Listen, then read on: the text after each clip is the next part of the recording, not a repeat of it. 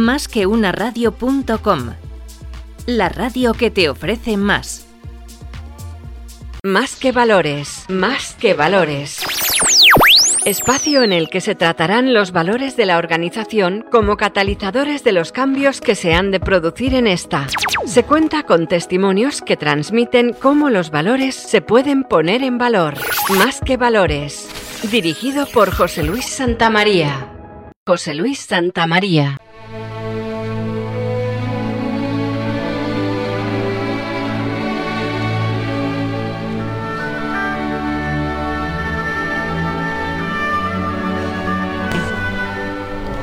Hola, buenas tardes. Hoy estamos a 19 de febrero de 2019 en el tercer programa de Más que Valores y como ya sabréis, mi nombre es José Luis Santamaría. Me encargo de orientar este, este programa.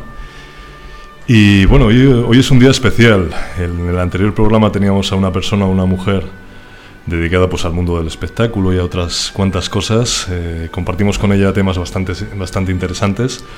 Y hoy seguimos con mujeres. Va a ser así, yo creo, me, intuyo que va a ser así durante una etapa importante y luego posiblemente explicaremos por qué. Y fijaros, hace aproximadamente una semana era el día de la radio.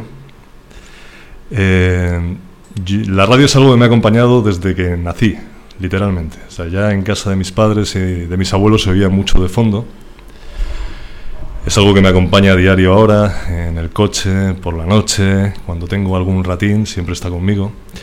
Y os cuento esto, no por darle bola a la emisora ni, al medio, sino para compartir con vosotros algo que, trae en parte a la invitada que hoy tenemos, y es lo que yo llamo el sentido de pertenencia. Eh, me pasa algo muy parecido con la radio. Yo ya me siento parte de la radio, no solo porque ahora esté con vosotros aquí, sino porque, como os decía, es algo que ha formado parte de mi vida siempre. Forma parte de mí y yo ya formo parte de ella. Con la persona que hoy tenemos me pasa algo parecido y con su organización. Eh, de un tiempo acá pues empecé a hacer cosas con ellos y me siento parte de ellos. Para bien y para mal, porque hay veces que uno lo sufre y veces que uno lo disfruta. Pero me apetecía mucho compartir con vosotros en este ámbito de valores, en este caso vamos a hablar de valores empresariales, lo que es esta organización y en concreto lo que es una persona muy importante en esa organización, un pilar fundamental porque tiene que ver con las personas. Y aquí estamos hablando de valores que tienen que ver con las personas. Bueno, sin más preámbulos, os presento a nuestra invitada de hoy. Se llama Paula Rodrigo. Hola, buenas tardes. Es directora global de People and Talent en Grupo VAS. Y bueno, prefiero que, continúes tú con tu propia presentación. ¿Cómo te presentarías, Paula? Así, sin prepararlo. bueno, pues sí, efectivamente soy la responsable del área de People and Talent de, de VAS, que es una consultora eh, 100% española, que este año justamente hacemos los 20 años, con lo cual también estamos muy orgullosos de ello. Somos una consultora que queremos convertirnos en líderes de soluciones digitales, con lo cual estamos en un mercado bastante complicado, que es el sector de tecnología. Yo llevo en VAS pues ahora hará 17 años, con lo cual también el orgullo de pertenencia es alto. Y bueno, desde que entré en BAS he estado en el área de recursos humanos y bueno, al principio haciendo ciertas, pues más orientadas a selección, luego formación, luego empiezas con comunicación y todas las áreas necesarias hasta que nos hemos convertido en el área de People and Talent, de gestión de desarrollo, de fidelización y atracción del talento en, en BAS. ¿Qué, crees tú que cambia en esa denominación? Cuando, cuando hace unos años, y no solo es el caso de BAS, ¿eh? yo lo, lo veo y lo lo vivo a diario en, otras organizaciones. Antes llamábamos mucho a ese ámbito recursos humanos y ahora lo llamamos People and Talent, desarrollo de talento, gestión de personas. ¿Por, qué, ¿Por, qué, ese cambio de denominación? ¿A qué, ¿A qué se puede deber? A ver, nosotros lo hicimos principalmente porque a mí la palabra recurso no me gusta nada, particularmente, bueno, tampoco iba acorde con los valores de la compañía. Al final un recurso, aunque sea humano, es algo que utilizas para, para un fin. Entonces, bueno, yo creo que las personas somos más que un recurso, somos personas que tenemos alma, que tenemos emociones, que queremos eh, expectativas, intereses, ilusiones. Entonces, bueno, eh, claramente queríamos hablar de talento. En base hablamos siempre de talento. De hecho, actualmente somos más de 1.600 personas en el grupo y principalmente le llamamos como que somos más de 1.600 historias de talento, porque cada persona somos única. Entonces, como iba muy en contra de cómo nos definíamos, decidimos que había que cambiar el nombre del área sí o sí. Y ponerlo en inglés, bueno, pues siempre con la idea de que somos internacionales, que queremos crecer y que estamos creciendo, entonces pusimos pues People and Talent. Qué interesante, fíjate, el, cambiar, ¿no? Una nomenclatura que más antigua, digamos, que hablaba de recursos en términos de aquello que podemos utilizar como vehículo para conseguir ciertas cosas, y como ahora le estamos dando una significación a que eso no es un recurso, eso es una persona con sus dos patitas, con su alma, como decías tú, con sus emociones, que requiere además de un desarrollo particular, específico e individual, y que eso tiene que ver con su talento, ¿no? con, con, el conjunto de habilidades, de capacidades que puede integrar y que puede devolver a la organización para que la organización también crezca. Qué, bueno, qué interesante. Eh, tenéis un lema que es el valor de hacerlo sencillo. Eso es. Y a mí me, yo recuerdo, ¿eh? esto es literal, aquí no nos oye nadie, así que lo puedo comentar con total sinceridad. Cuando llego por primera vez a las oficinas centrales de, de BAS aquí en, en, Madrid, es algo que vi, vi en una pantalla que tenéis a la derecha en recepción, que queda ahí muy, muy significado. Digo, el valor de hacerlo sencillo. Y yo que soy un auténtico tarao, eh, empecé a buscar cómo eso podía coincidir con, con el acrónimo de BAS. Digo, ah, pues mira, el valor de... Ah, no, es una H, lo de hacerlo es una H, no puede ser la A, ¿no? me empecé a liar yo solo.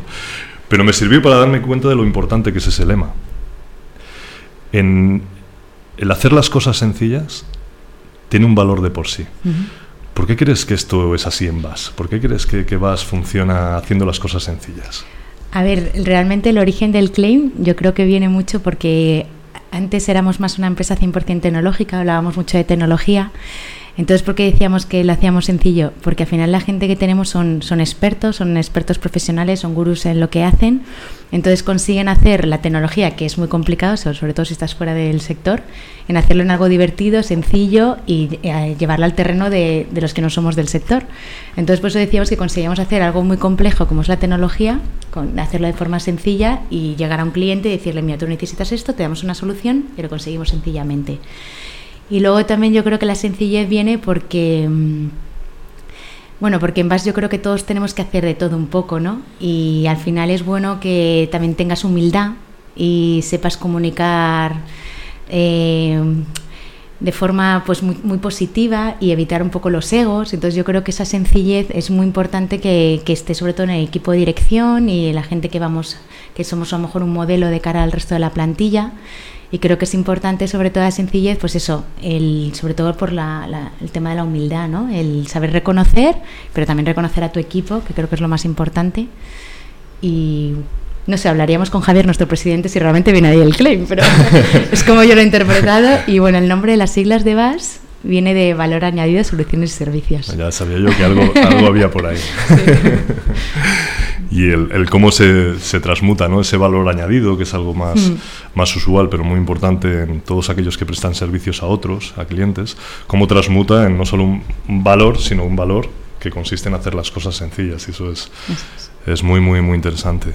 Eh, hablas de humildad y, y es quizás una, una de las claves, ¿no? El, cómo esa humildad se, ha de trascender en top-down, ¿no? Desde, Tú decías desde lo más alto hacia lo más bajo. Estáis en un punto de crecimiento muy importante, 1.600 personas, comentabas antes, con una expansión incluso a nivel internacional. ¿Todavía os podéis permitir mantener esa humildad? ¿Está siendo fácil?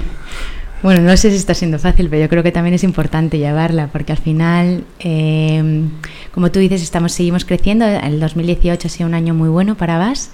Eh, este año eh, llegamos ya, estamos ya en 10 países. Y entonces, bueno, yo creo que humildad yo lo, no, no, es ninguno de nuestros valores empresariales realmente, eh, pero creo que está muy unido a la colaboración que sí que el trabajo en equipo, el Team of Teams, que es una de nuestras competencias principales, el Great Manager, que es como tienen que ser nuestros mandos, yo creo que está muy unido a eso, porque si tú al final quieres destacar por encima de otra filial, de otra geografía, de otra sede, de, de otro equipo, de otra área, pues va en contra un poco de, lo que es la colaboración, el, el, no tener humildad. Yo creo que es saber reconocer y saber dar a quienes ha hecho lo positivo. Y si nos lo podemos seguir permitiendo, hombre, yo creo que deberíamos. porque bueno, hay gente muy buena también en el sector, aunque nosotros seguiremos ahí dándolo fuerte, pero sí que es importante, yo creo que es un valor que tiene que ser importante, eh, porque si no, no permites el trabajo en equipo ni la colaboración, que creo que es eh, esencial hoy en día. Es así, hay, hay una cadena, estás estableciendo ahí como una especie de cadena semántica y decías, ¿no? Eh, aportabas, realmente la humildad no es un valor como tal empresarial dentro de la cultura corporativa que, que, ha demarcado VAS, pero es una piedra angular. Mm. Si la humildad no es sencillez, es muy complicado ser sencillo si no se, uno no es humilde, ¿no? Y sin sencillez no hay colaboración. Eso es. Porque si, si realmente no, no intentamos ser humildes y sencillos, lo que estamos haciendo es complicar la relación humana y al complicar la relación humana lo que estamos haciendo es crear parapetos y hmm. crear conflicto, ¿no? crear nichos, crear, crear silos. Desde un punto de vista ya más, más funcional, digamos, más pautado, tenéis cinco valores corporativos dentro de vuestra cultura. Yo los tengo apuntados por aquí. Son el compromiso, la sencillez, el talento, la innovación y la agilidad. Eso es. Te voy a poner en un brete. De estos cinco, ¿cuál sería para ti el fundamental? Ya, lo de todos lo sé, eso ya lo sabemos. bueno, yo Pero si tuvieras que... salvar a uno de estos valores, ¿cuál salvarías primero? Hombre, yo creo que por de formación profesional, entiendo que el talento, ¿no? Porque si no tienes a personas que tengan talento, eh, por mucho que seas muy sencillo, si no si no cuidas a tu gente, si no haces que se desarrolle y que no saque lo mejor de su potencial, no te sirve para nada el ser más humilde, más sencillo, si no, si no cuidas a tu talento interno. Bueno, entiendo que es porque soy de recursos humanos, soy de People and Talent, pero... por eso estás aquí. creo que para mí es el pilar más, más importante que... Entiendo que todas las empresas, pero sobre todo las que estamos en las empresas de servicios y trabajamos directamente con personas, para mí es lo más, más importante, el atraerlo y sobre todo fidelizarlo y desarrollarlo, porque si no, no sirve para, para nada. En aquello que nos quieras y puedas trasladar, ¿cuál es el reto más importante que tenéis ahora para eso que acabas de decir? Para captar, para retener, mejor fidelizar quizás que retener, para captar y fidelizar y hacer crecer y desarrollar ese talento en base. ¿Qué, reto tenéis ahí? Pues la verdad es que está, está complicado porque estamos en un sector donde hay mucha rotación, hay mucho movimiento. No sé si puedo hacer un poquito de publicidad, pero eh, estamos muy contentos porque el año pasado quedamos entre las 100 mejores empresas para trabajar en España, quedamos en la posición 40 en el 2017 fuimos la 75 y, de hecho, hablando el otro día con nuestro presidente, digo, ojo, para el 19, madre mía, lo tenemos complicado seguir bajando posiciones. Y la verdad es que es un reto, es lo que me gusta realmente de, este sector, ¿no? que no, no, te permite dormirte. entiendo que a nivel de las áreas técnicas tampoco, porque siempre estamos buscando la última tecnología, desarrollarse, formarte. Pero en el área de recursos humanos también tenemos que amoldarnos a todas las necesidades y creo que en eso está el reto, en en saber escuchar, ahora está muy de moda lo de los millennials, pero bueno, ahora tenemos muchas generaciones dentro de una empresa, eh, la media de base sigue siendo empresa joven, ya no tanto, pero bueno, seguimos teniendo una, media joven, pero claro, en eso está el, reto, el saber amoldarte a todas las necesidades que, quiere la gente, sobre el que estás incorporando, que le tienes que enamorar desde el principio contando lo, lo buenos que somos, todo lo que hacemos, como aquella persona que ya lleva 10 años en VAS, por lo menos, y, quiere buscar una estabilidad o busca una serie de proyectos. Entonces, bueno, la verdad es que es complicado, los retos son miles. Y bueno, ahora en marzo arrancamos un proyecto eh, en el que vamos a, creo que también somos de las pocas empresas que lo está haciendo, que es que estamos revolucionando toda la organización, como llamamos nosotros internamente, que es el VAS Revolution, en el que vamos a hacer que vamos a implicar a toda la plantilla para trabajar en tres, en tres medidas que consideramos que son esenciales, que es la colaboración, la conciliación y el crecimiento y desarrollo, y lo vamos a hacer conjuntamente con toda, con toda la plantilla para que ellos mismos puedan decidir el por qué y el para qué quieren seguir creciendo en más. Y creo que eso es la clave. Si no le implicas a la gente, es complicado conseguir los resultados de crecimiento y, bueno, más unos objetivos empresariales y no tantos de talento. Estás uniendo el talento en términos de, captación, de fidelización y desarrollo con, tres pilares. Colaboración, conciliación y el propio desarrollo como tal del talento. Y hablabas de que es muy complicado de captar, es muy complicado seleccionar y, por tanto fidelizar o retener si no escuchamos, ¿no? Mm. Eh, hay un, digamos, un disparador de la escucha, una especie de, activador de la escucha que tiene que ver con ponerte en el lugar de los otros, ¿no? lo que llamamos la empatía. ¿Cómo, de fácil es en tu posición eh? y con la estructura que tenéis el, desarrollar esa empatía?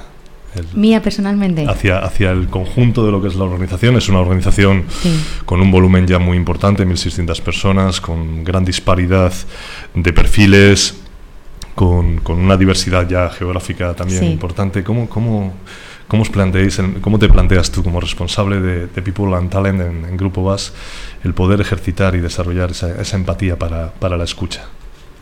Bueno, en mi caso a lo mejor la tengo demasiado desarrollada. Me pongo demasiado en el lugar de otra persona. Eh, pero sí, creo que es, que es importante. Es, de hecho, eh, aprovechando el pilar de innovación, del valor de innovación empresarial, ellos usan, mucho en el área de innovación en Business Value, usan mucho la palabra de escucha activa porque están en contacto con las startups, que, que, se escucha en el mercado, tal. Y entonces nosotras, desde el área de People and Talent, decidimos también utilizar esa palabra, porque es no solo es escuchar y comunicarte, sino es que tienes que hacerlo activamente. ¿La empatía es importante? Sí, pero mm, no poner por ponerme en el lugar de otra persona voy a buscar soluciones. Entonces, además de empatía, hay que saber responder, hay que saber dar soluciones o por lo menos ayudar a ello. Entonces, sí, es, bueno, me he perdido un poco con la pregunta, pero no, la te has perdido porque yo creo que La empatía es esencial, pero creo que no solo consiste en, ser empático, sino en saber dar soluciones y respuestas y bueno, creo que lo estamos haciendo bien y en, hechos, en, eso, en ello estamos. Es que al final es una parte más de lo que es efectivamente la escucha activa a todos los niveles. Podríamos decir que, que la empatía es un medio eso es. que, que, se desarrolla a través de esa escucha activa. Mm si no hay escucha activa es imposible ser empático. Tienes que atender realmente a los objetivos, retos y necesidades que tiene la otra persona intentando ponerte en, su lugar. Pero eso sirve para darse cuenta, sirve para tomar conciencia de cuál es la realidad del otro. ¿no? Pero si no actúas, como tú muy bien dices, ¿no? si no pones en marcha actuaciones y, actividades que realmente resuelvan aquello que al otro le importa, no, no, sirve de nada. Podemos ir de empáticos por la vida, pero, pero no cambiamos absolutamente nada. Qué, importante es. Mm. El siguiente valor lo voy a elegir yo. hemos hablado de talento, hemos hablado un poquito por encima de innovación, luego si quieres nos, detenemos un poquito más, porque en vuestro caso la innovación yo creo que es un pilar importante. Pero me apetece hablar del compromiso. Fijaros que etimológicamente compromiso viene de promesa. Y yo creo que cuando se creó eh, la, palabra como tal, fuera quien fuera quien la crease, estaba pensando en esos términos, en términos de podríamos decirlo así, ¿no? Que cuál es la promesa que yo tengo que hacer con respecto a algo importante, que la otra parte tiene que responder con otra promesa con respecto a algo que es importante para ella también, ¿no? Entonces, en mi compromiso con respecto a algo se establece un vínculo bidireccional. Sí. No, sé si lo he expresado bien. Sí, sí, sí, lo entendí perfectamente. Pero va un poquito de eso, ¿no? Va de, va de promesas, va de promesas normalmente entre dos partes que se han de mm. compensar. En este caso podríamos estar hablando de, compromiso en el mundo de las personas, ¿eh? de compromiso en términos de cuál es la promesa que hace el empleado, el integrante del equipo de Grupo VAS, a cambio de otra promesa que está haciendo la organización que a él le compensa. digamos. Eh, ¿Qué le pedirías tú que prometiera una persona que se integra en VAS? ¿Qué, ¿Qué, le pediríamos como promesa? Sé que no es sencillo. ¿eh? Bueno, a ver, nuestro, nuestro sistema de evaluación del desempeño, cuando lo, lo definimos hace bueno, cada X años lo vamos cambiando y lo vamos evolucionando, adaptándonos un poco a las necesidades de la escucha, como comentábamos antes. Pero siempre hemos hablado de efectivamente ese compromiso, ¿no? Lo que te da la empresa y lo que tú tienes que dar como persona. Entonces, ¿qué da un trabajador o un profesional el VAS? Pues realmente su conocimiento, sus, actitudes, su actitud, pero eso es lo que se le va a pedir eh, cuando una persona se incorpora en VAS o ya es empleado de VAS, pues le pides una serie de competencias o de actitudes o de ganas de venir a trabajar ¿Y qué te da a cambio la empresa? Pues que damos a cambio a todos nuestros trabajadores pues un plan conciliación, damos todo el plan de carrera, eh, un seguimiento, o sea, es que al final es lo que da el trabajador como persona, sus skills, y gracias a eso pues nosotros te damos un plan de crecimiento dentro de la empresa, proyectos atractivos, eh, si quieres viajar pues te damos la oportunidad de movilidad internacional, no sé, eso en eso siempre hemos hablado de ese temas de tú me das, pero yo también te doy. Efectivamente, eh, ¿Qué pasa? Cuando hay un desequilibrio entre que una parte da mucho o se da menos, pues bueno, el objetivo es llevar siempre a, mediante la escucha, mediante reuniones de evaluación que hacemos durante el año y las reuniones de seguimiento, pues llegar siempre a ese equilibrio mutuo. Muy bien.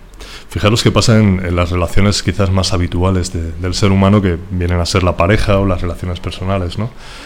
A veces eh, formalizamos los compromisos, imaginemos en el caso de un matrimonio, ¿no? Y estamos formalizando un compromiso también bidireccional, pero cuando hay un desequilibrio entre lo que uno ha prometido y tiene que dar y ha prometido y está recibiendo, ahí se produce un, desbalance, ¿no? Y eso normalmente, pues, para bien o para mal, pues repercute en, la ruptura de esa, de esa, pareja, de esa relación. Y muchas veces puede estar pasando eso también en, la relación, en este caso profesional, entre un empleado y su organización, ¿no? Cuando el empleado está dando más o está dando lo que ha prometido y la empresa no está dando lo que ha prometido, se descompensa, se desbalancea y aparecen mm. pues, pues los ámbitos de desmotivación, de desvinculación, de falta de fidelización, etcétera, etcétera. El contar con mecanismos de evaluación, como tú mencionabas antes, ¿no? que sean, que sean consistentes, que sea un seguimiento continuo, efectivamente, y que que en lo posible pues eh, parta de una rendición de cuentas, ¿no? que los, los ingleses hablan de, accountability, ¿no? El, mm. el, cómo yo rindo cuentas ante lo que hago y cómo la empresa me evalúa por eso que estoy haciendo, que, que sea lo más equilibrado y continuo, mm. continuo posible. Hemos hablado de sencillez, hemos hablado de talento, hemos hablado de compromiso, vamos al siguiente. ¿Te parece que sea innovación? Que hemos pasado un poquito por encima. Eh, en la innovación yo he visto una reseña en, vuestra web hablando de ese valor que tiene que ver con que los clientes conozcan lo último de primera mano, ¿vale? Habla de, una aportación de, conocimiento como valor.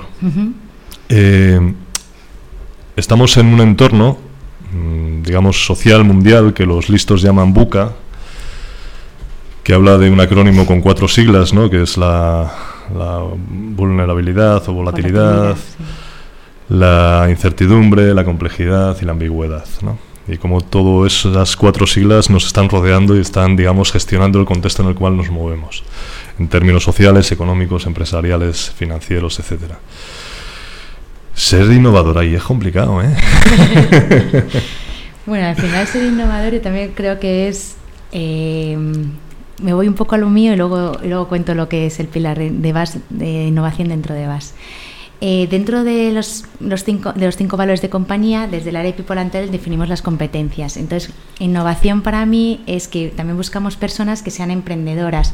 ¿Tú qué te refieres que una persona sea emprendedora? Pues que sea creativa, que sea proactiva, que aprenda de los errores. Entonces, eso es realmente lo que buscamos en los, empleados que trabajamos en VAS, que al final eh, estemos buscando siempre, sabes, que no estemos conforme con lo que hacemos, eh, que al final te, dicen de hacer una cosa, pero siempre intentes ir más allá, lo unimos mucho a la excelencia, la innovación para nosotros también tiene que ver un poco lo que es la excelencia en tu día a día, en tu trabajo, ¿no? Pues tienes que hacer un documento, tengo que hacer una política, tengo que hacer algo, vale, ya la he hecho, no.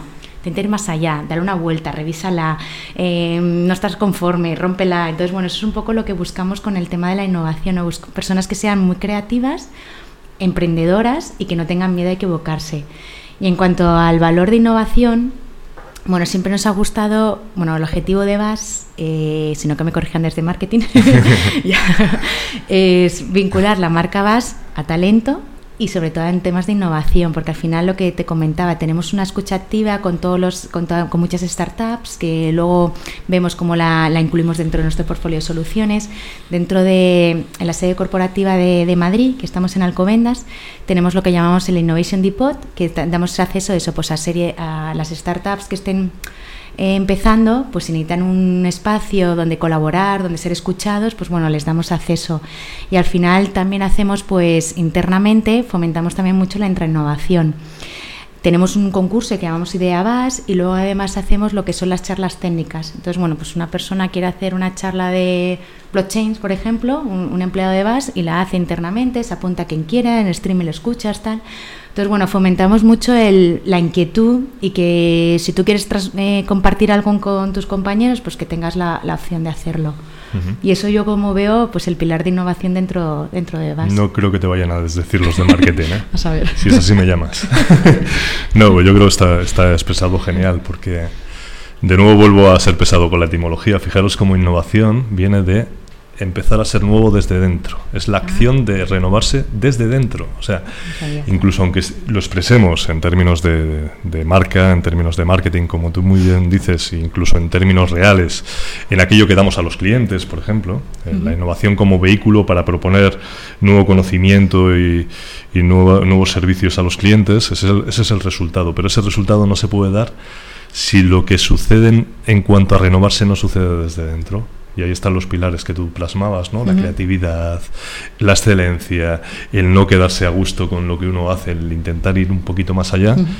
Y además eh, hibridándolo con el resto de los valores que tenéis, ¿no? El que se haga desde la mayor capacitación de talento, desde la sencillez, desde el compromiso y desde la agilidad, que es el último valor. eh, si os fijáis, Bas tiene, tiene un un ámbito de valores eh, exigente, ¿eh? porque tienen que estar comprometidos de una manera sencilla, incrementando su talento, haciendo las cosas nuevas siempre que pueden y además muy rápidamente. Exacto. Y eso sí que es lo de Buca. eso sí que es Buca. Eh, ¿Tú percibes variación en cuanto a cómo, cómo vas a hacer las cosas ágiles de un tiempo aquí? llevas ya bastantes años, llevas 17 años en, en la compañía. ¿Percibes que eso está cambiando en términos de agilismo, en términos de, agilidad? Para bien o para mal, ¿eh? Siempre para bien. hombre, el tema de agilidad en base es porque, bueno, al final, al ser una empresa privada, eh, yo creo que también tenemos una estructura bastante plana y cada uno del equipo de dirección pues tiene la posibilidad de tomar sus decisiones dentro de su propia unidad de responsabilidad, seas de una jerarquía, de un área como yo, de People and Talent, de una sede o, lo que sea, ¿no? La unidad de responsabilidad. Entonces, tenemos la virtud de que todos podemos tomar nuestras decisiones dentro de nuestro ámbito. Eso nos permite ser muy ágiles en cuanto hay un problema o hay que buscar una solución.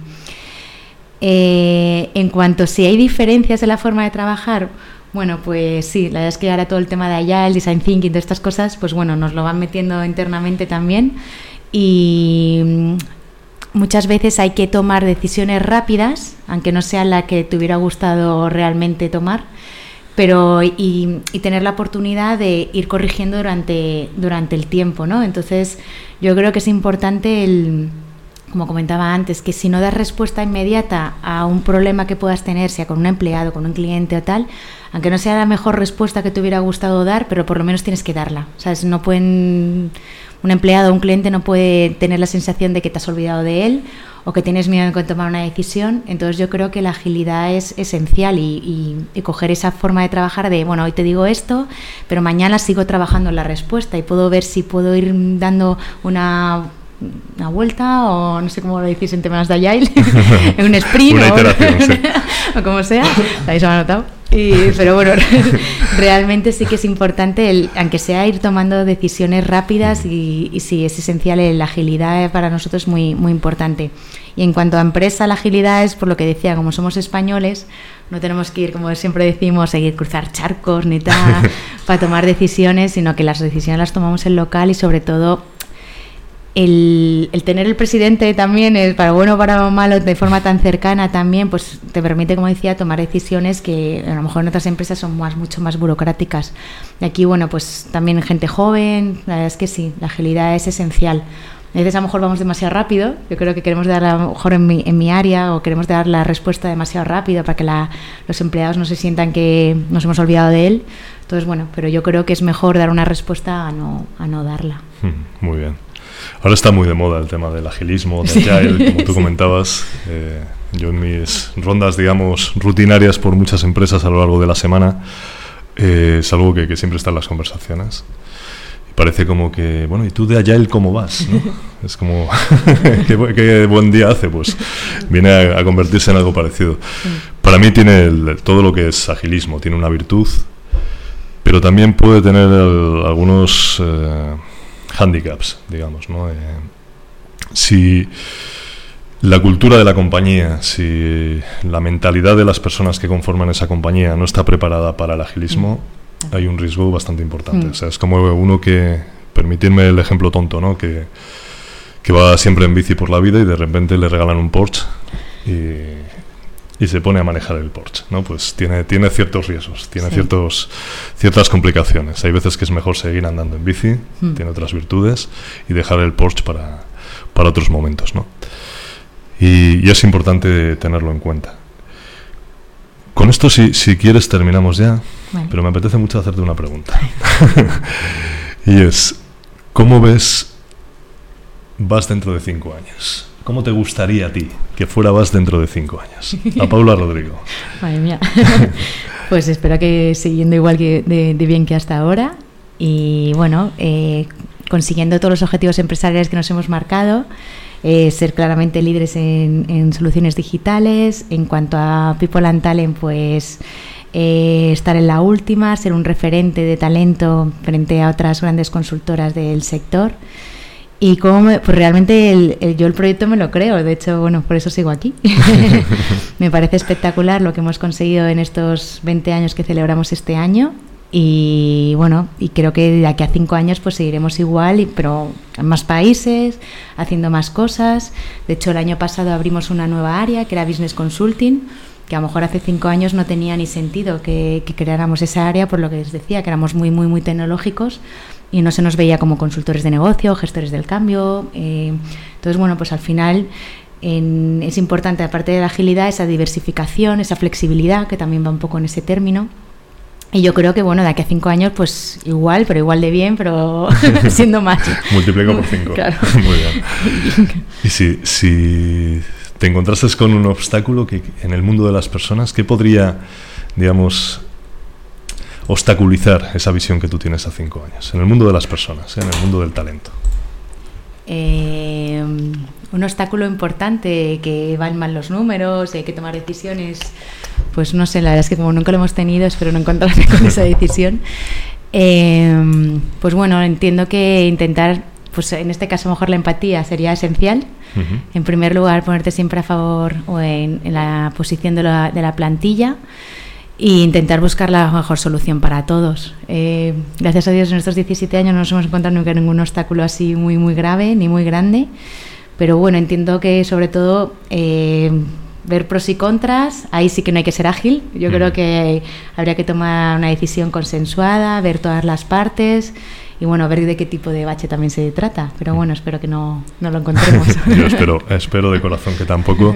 Sabéis que hay una frase que habla de que uno solo va más rápido, pero con más gente vas llegas más lejos, ¿no? Y, en esos momentos, digamos, de, de obstaculización, eh, sería conveniente contar con todos para, pues para llegar más lejos, aunque no sea tan rápido, pero sí, sí más lejos. Bueno, pues, ¿tienes alguna pregunta tú que hacer, Paula? No, no. Aquí siempre damos cabida a nuestros invitados para que pregunten o hablen de lo que quieran. Si no es así, pues eh, yo creo que hemos terminado. Muchas gracias. Muchísimas gracias a ti de corazón por, por todo lo que nos has trasladado. Enriquece muchísimo al, al ámbito de los valores en general y el contar con experiencias como la tuya, que se cuentan de primera mano además y, y, con el sentido que tú lo haces, yo creo que es, que es fundamental para que vayamos entendiendo de qué va este mundo ¿no? de, mm. de los valores en, en relación a las personas. Pues sin más, muchísimas gracias de nuevo. A vosotros. Y nos vemos en la próxima, en el próximo Más que Valores.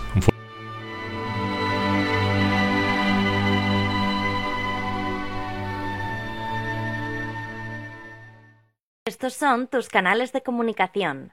Por Twitter, arroba más que una radio por WhatsApp 648-550-456 y por correo electrónico a través del mail contenido arroba más que una radio Más que valores. Espacio en el que se tratarán los valores de la organización como catalizadores de los cambios que se han de producir en esta. Se cuenta con testimonios que transmiten cómo los valores se pueden poner en valor. Más que valores. Dirigido por José Luis Santamaría. Más que una radio.com. La radio más online